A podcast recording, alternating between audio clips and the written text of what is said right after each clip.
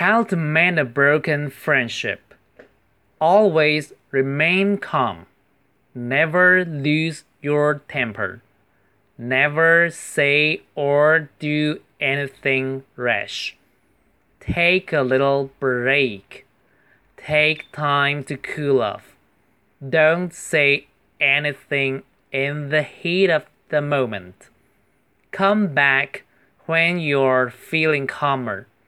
Then talk about the problem. If you're calm, your friend will listen. A bad thing never dies. A clean hand wants no washing. Remain 是保持的意思哈，注意那个 a 是长音。Always remain calm. Never lose your temper. 发脾气，英语是 lose temper。如果是坏脾气，英语是 bad temper，或者是 short temper。Never say or do anything rash。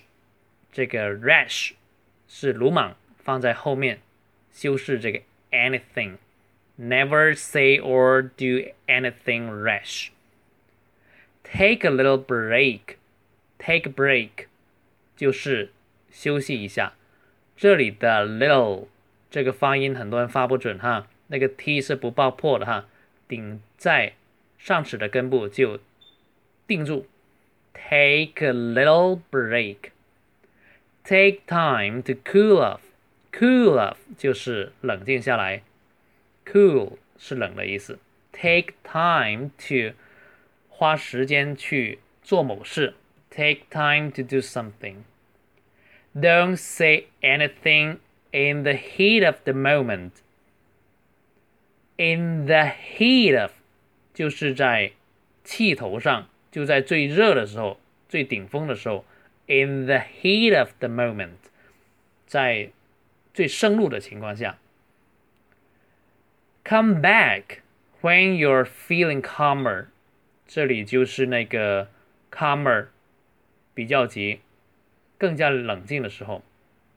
Then talk about the problem。大家注意的是那个 talk，那个 problem，那个 r 的发音在美式里面都是大嘴的长音啊，并不是英式的 talk problem。Then talk about the problem. If you are calm, your friend will listen.